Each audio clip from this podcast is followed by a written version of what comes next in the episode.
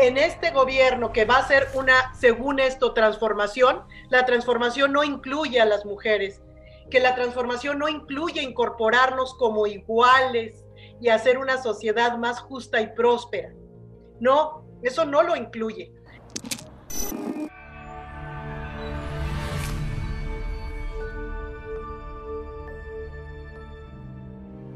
Muchísimas gracias por estar una vez más con nosotros en Al Filo del Cambio. Eh, hoy tenemos un programa eh, bellísimo, interesantísimo, muy atractivo por el tipo de personajes.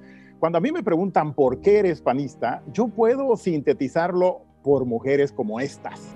Kenia López Rabadán es licenciada en Derecho por la Universidad Nacional Autónoma de México y maestra en Gobierno y Políticas Públicas por la Universidad Panamericana. Fue diputada en la Asamblea Constituyente de la Ciudad de México, donde tuvo una destacada participación en los temas de mujeres. Actualmente es senadora de la República por el principio de representación proporcional.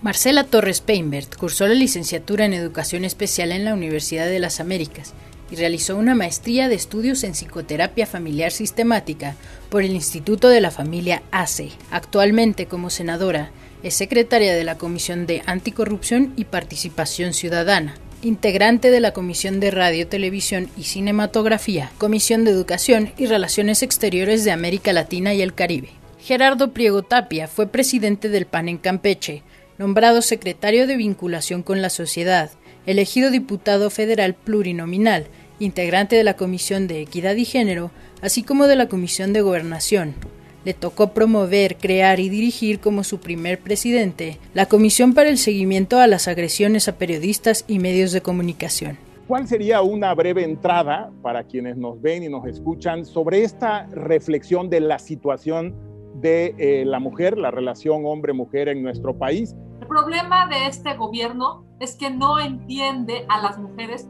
no es empático con las mujeres y en esa lógica pues afecta a más de la mitad de la población. Claro, López Obrador no ve seres humanos, López Obrador ve votos.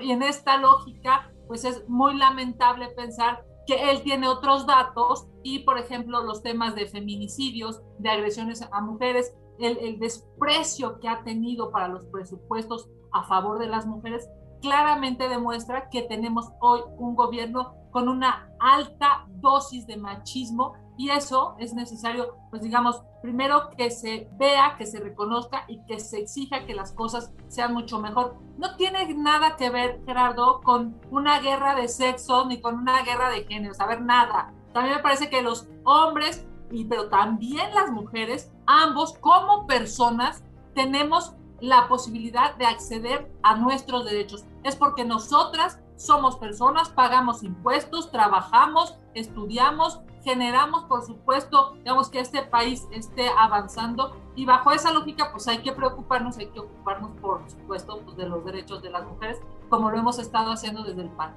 En toda esta, en esta doble tarea que tenemos las mujeres en mayoría, que es el desarrollo profesional, que ya de por sí es difícil para todas y para todos, pero además todo el tema de cuidados cuidados de eh, nuestros adultos mayores, de nuestros queridos padres y abuelos, que en un 70-80% eh, en el país está sobre las mujeres, en, donde tenemos que, que compaginar este desarrollo profesional, este desarrollo económico indispensable, que en México, hay que decirlo, somos 45% del el total de la fuerza laboral, una de cada tres familias en México que está encabezada o tiene una jefatura femenina. Ahí si la mujer deja de trabajar, simplemente la familia no puede ser, porque lleva la comida, porque paga la renta, porque eh, realiza toda la labor económica en esas familias. Entonces, pues creo que eso habla mucho de la situación actual de las familias eh, y de las mujeres, perdón, en México. Eh, ¿Por dónde, Kenia, habría piensas que habría que enfocarnos para aprovechar más? Se dice mucho y hay estudios como el del Banco Mundial, por ejemplo, que las mujeres son menos corruptas, menos violentas y mucho más enfocadas al bien común que al bien individual, comparándolo con nuestro género, con el, con el hombre. Entonces, ¿cómo Kenia enfocar en la parte positiva esa construcción de aprovechar tanto talento desperdiciado o no reconocido que hemos tenido hasta ahorita en nuestro país. Primero que nada, me parece que es necesario reconocer que estamos avanzando, y estamos avanzando padres, estamos avanzando bien, estamos avanzando en la ruta correcta. Hay muchas cosas por hacer, por supuesto. Hay mucho que reclamarle a este gobierno, por, por supuesto. Hay mucho incluso que reclamarle a gobiernos pasados, sin duda. Pero lo que es un hecho es que vamos en la ruta correcta. ¿Cuál es la ruta correcta? Por ejemplo, empoderar a las mujeres ¿Cómo es posible que en un eh, país de 32 eh, gobernadores, gobernadoras, solamente haya dos mujeres? Es ilógico, en términos reales es ilógico. ¿Cómo es posible Que, que, no hayamos podido llegar como país, me refiero en la historia, llegar a, un buen tiempo para que las mujeres podamos eh, ser votadas, que votaran por nosotros y votar? Nueva Zelanda cuya primera ministra es extraordinaria, Jacinda Arden, ojalá googleenla, búsquenla, es maravillosa, ha demostrado cómo con inteligencia se puede detener, contencionar esto de la pandemia, no como las burradas de aquí del gobierno eh, que ha sido indolente, ignorante, populista y que ha generado lastimosamente muertes a propósito de pues una irresponsabilidad de tomar malas decisiones del gobierno ¿Por qué ella y por qué, digamos, las mujeres en Nueva Zelanda ya no necesitan cuotas como las mexicanas? Por algo muy elemental. Porque ellas tuvieron derecho a votar y a ser votadas, a ser electas, medio siglo antes que las mujeres mexicanas. Pues eso se tiene que empezar a equilibrar. ¿Y cómo se equilibra? A través de las cuotas o a través de esto que llamamos paridad. ¿Y qué es la paridad? Digamos, para, para quienes nos están escuchando. La paridad es algo muy elemental. La mitad del poder en todo. La mitad si hay 10 cargos, que 5 sean para mujeres y 5 sean para hombres. Ojo, si empezamos, digamos, eh, a reconocernos como personas que, por supuesto, hay que tomar decisiones, ¿no? Lo hemos visto con, en, otras partes del planeta, aquí mismo en, en nuestro país, hay mujeres absolutamente talentosas. Va a llegar un momento que tú, cuando estés enfrente de tu boleta, ya para decidir por quién votar, no vas a pensar en el género, no vas a pensar si es mujer o hombre, vas a pensar en el talento, en la inteligencia, en la honorabilidad de esa persona y hacia allá me parece que México necesita ir. Entonces, ¿cómo podemos ir impulsando, construyendo la parte positiva de aprovechar como país lo que representaría para el Producto Interno Bruto y para las decisiones en general de, de construir un mejor país tener a mucho más mujeres, no nada más en el ámbito político, sino en la toma de decisiones, como ya comentaba Kenny, empresariales, de, de la vida en general de nuestro país, Marce. Pues respondiendo en el tema de empoderamiento de las mujeres, creo que hay dos claves importantísimas o sin las cuales no podremos realmente lograr el empoderamiento de las mujeres en beneficio de la sociedad. Creo que aquí hay un tema importante que, ya lo mencionaba Kenia, pero que es pertinente, creo, que recalcar.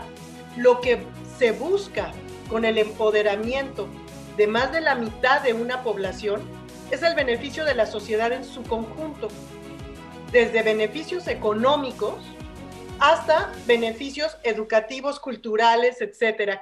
Hay un tema que, repito, de toda la industria del cuidado que se refiere a trabajo doméstico, que es indispensable en cualquier sociedad.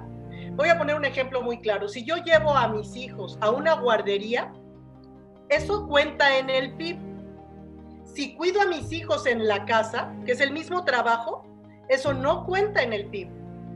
Entonces es muy importante y creo que va a ser una de las propuestas cruciales que el PAN, pensando en el futuro y el bienestar de la sociedad, vamos a hacer, tanto Kenia como todas las legisladoras, es legislar en favor de un sistema de cuidados institucional.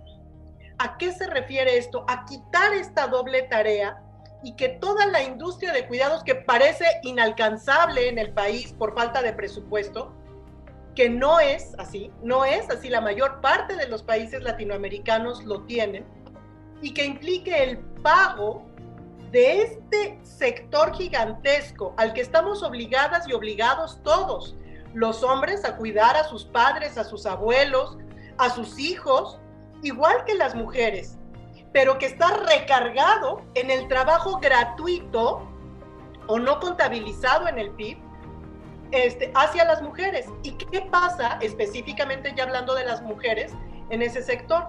Pues que si yo quiero participar en política o si quiero participar creando una empresa, no puedo hacerlo. Estoy atada al cuidado de hijos y de padres. Y además es un trabajo no remunerado, pero que es indispensable para cualquier sociedad. En la medida en que logremos liberar a las mujeres de estas cargas ancestrales que eh, se asume que lo tiene que hacer una mujer, eh, entonces podremos tener realmente mucho más participación económica en el PIB reflejado de estas mujeres. Cuando un cavernícola como el, como el que tenemos en la presidencia dice que las hijas son las mejores para cuidar a sus padres, penetra, o sea, tiene algo que ver, digo yo, yo creo que sí, pero ¿cómo lo ven ustedes? Cuando alguien así defiende, y vamos a entrar al tema de, la violencia contra las mujeres, pero sobre todo en los dichos, eh, en estos dichos que van afianzando esos famosos micromachismos que no son tan micros eh, y que entran a la responsabilidad de la familia. La mexicana consciente de que esto que dice el presidente significa el atraso del país, significa el pasado, significa la, pues la ignorancia completa, ¿verdad? Y que son las mujeres que se han manifestado en toda la República con gran enojo y frustración de, eh, de que no te oigo y no te veo. Quitó el presupuesto para las estancias infantiles Estamos hablando de que las mujeres tenemos la sobrecarga del cuidado y teníamos un alivio en llevar a los niños a estancias infantiles a bajo costo y eficientes, donde los hijos estuvieran cuidados. Y ahora ya no. Entonces, esa sobrecarga cae en las mujeres. Entonces, hay un enorme grupo de mujeres que claro que están enojadas, agraviadas y frustradas por saber que esta transformación es una patraña. Es sistemático, es diario, es constante, este sentido machista que López Obrador emite desde las mañaneras, por ejemplo. Es claro que él es un político de los setentas. nos está tratando de regresar. Su estructura de pensamiento es eh, del siglo pasado. Dijo que no había entendido de qué se trataba esto de presidente rompe el pacto. Por cierto, para comentarles, rompe el pacto es presidente, rompa el pacto entre los machos. Eso se trata, o sea, rompe el pacto machista. Lo primero que yo pensé, Gerardo Marce, es dónde está la secretaria de gobernación. A ver, ¿dónde? Ella es una feminista conocidísima a nivel nacional e internacional. ¿Dónde está la titular del Instituto Nacional de las Mujeres? ¿Dónde están las mujeres hoy de esta pseudo transformación? ¿En dónde están? Eh, todos sabemos, eh, la mayoría de las estadísticas, 11 mujeres son asesinadas, unas dicen 10, otros 11, todos los días, la mitad casi de ellas por feminicidios, estas cuestiones que son horribles, es de la parte más oscura que tiene el país todavía, la violencia contra las mujeres. Un país no puede tener viabilidad democrática si están matando a 11 mujeres diarias y a la mitad con esas cosas tan trágicas, que eh, esos asesinatos tan perversos, tan, tan de control, tan de dominio, tan de odio como son los feminicidios. Ese tipo de violencias que eh, son de difícil visibilidad porque muchas veces suceden dentro del trabajo, ¿no? A puerta cerrada, dentro de los hogares, también a puertas cerradas, y que es necesario darles esta visibilidad que como Kenia ya también mencionó muy bien, vamos en el camino correcto, estamos visibilizando, estamos tomando conciencia como sociedad de esta terrible situación que sucede. Si tú piensas que eres suficientemente poderoso para lastimar, para lesionar o incluso para matar a una mujer, que te quede claro que vas a ir a la cárcel. Hacia allá tenemos que, construir, digamos, toda un andamiaje legal, que no pase por, por no pasa nada, ¿no? que no pase por yo me siento, un hombre se siente poderosísimo de hacerle lo que sea hasta matar a una mujer, porque sabe lastimosamente que no le va a pasar, no va a pasar nada. Eso es lo que se tiene que corregir. Creo que, que por supuesto tenemos que romper el pacto patriarcal, el club de Toby del poder, que yo lo veo en jovencitos y los veo en, en jóvenes de espíritu también. Eh, eh, creo que ahí tenemos una, una, doble tarea. Por un lado, las mujeres ser más, eh, más unidas, ¿no? Para no poner la palabra sororidad, que puede ser complicada para algunos. Las mujeres tenemos que ser mucho más solidarias y fuertes entre nosotras y privilegiarnos en estos grupos de poder local, lo cual cuesta. O sea, sí hay que hacer un ejercicio claro de reconocimiento del problema. Una vez que reconoces el problema, lo puedes corregir. Y yo estoy segura que vamos en esta construcción y que cuando no se corrija haya una sanción. Eso a mí me parece verdaderamente importante. A ver, esta cosa, yo sé que para, no, pues a lo mejor para alguien que tiene, eh, lleva 40, 50 o 70 años, ¿no? Con una lógica distinta, hoy que le hables de derechos, de igualdad, de paridad, de empoderamiento, de sororidad, choca, porque son palabras que incluso ni siquiera se habían escuchado nunca. Hoy hay que explicar qué es la sororidad, que es, por cierto, para que nos escucha la sororidad, es este acompañamiento de mujeres como hermanas, hasta explicar el lenguaje, ¿no? ¿Qué es, este, qué es romper el pacto? ¿No? Este el pacto machista, hay que explicarlo, pero cuando la gente lo, lo reconoce y, e incluso empiezan a valorar, ¿no? De, oye, ya no le puedo, este, a una chica que me pueda gustar, ya no puedo decirle una patanería porque estoy, eh, digamos, violándole eh, algún tipo de eh, derecho, de espacio, de, ¿sí me explico? Eso hace 20, 30 años ni siquiera se discutía, pues, ¿no? Hoy Hoy la lógica de no te me acerques y, el, incluso la persona que está al lado sabe que no se puede acercar y que cuando se acerca hay una posibilidad de que la agredida se sienta agredida y te reclame. Antes nada. ¿Me explico por qué? Porque eran patrones, eh, digamos, como muy, muy hechos, muy comunes, aunque eran lacerantes, eran violentos, eran agresivos, vulneraban el derecho a las mujeres. Hoy la verdad es que está, vamos en el camino correcto. Hay muchas cosas por hacer, ¿sí?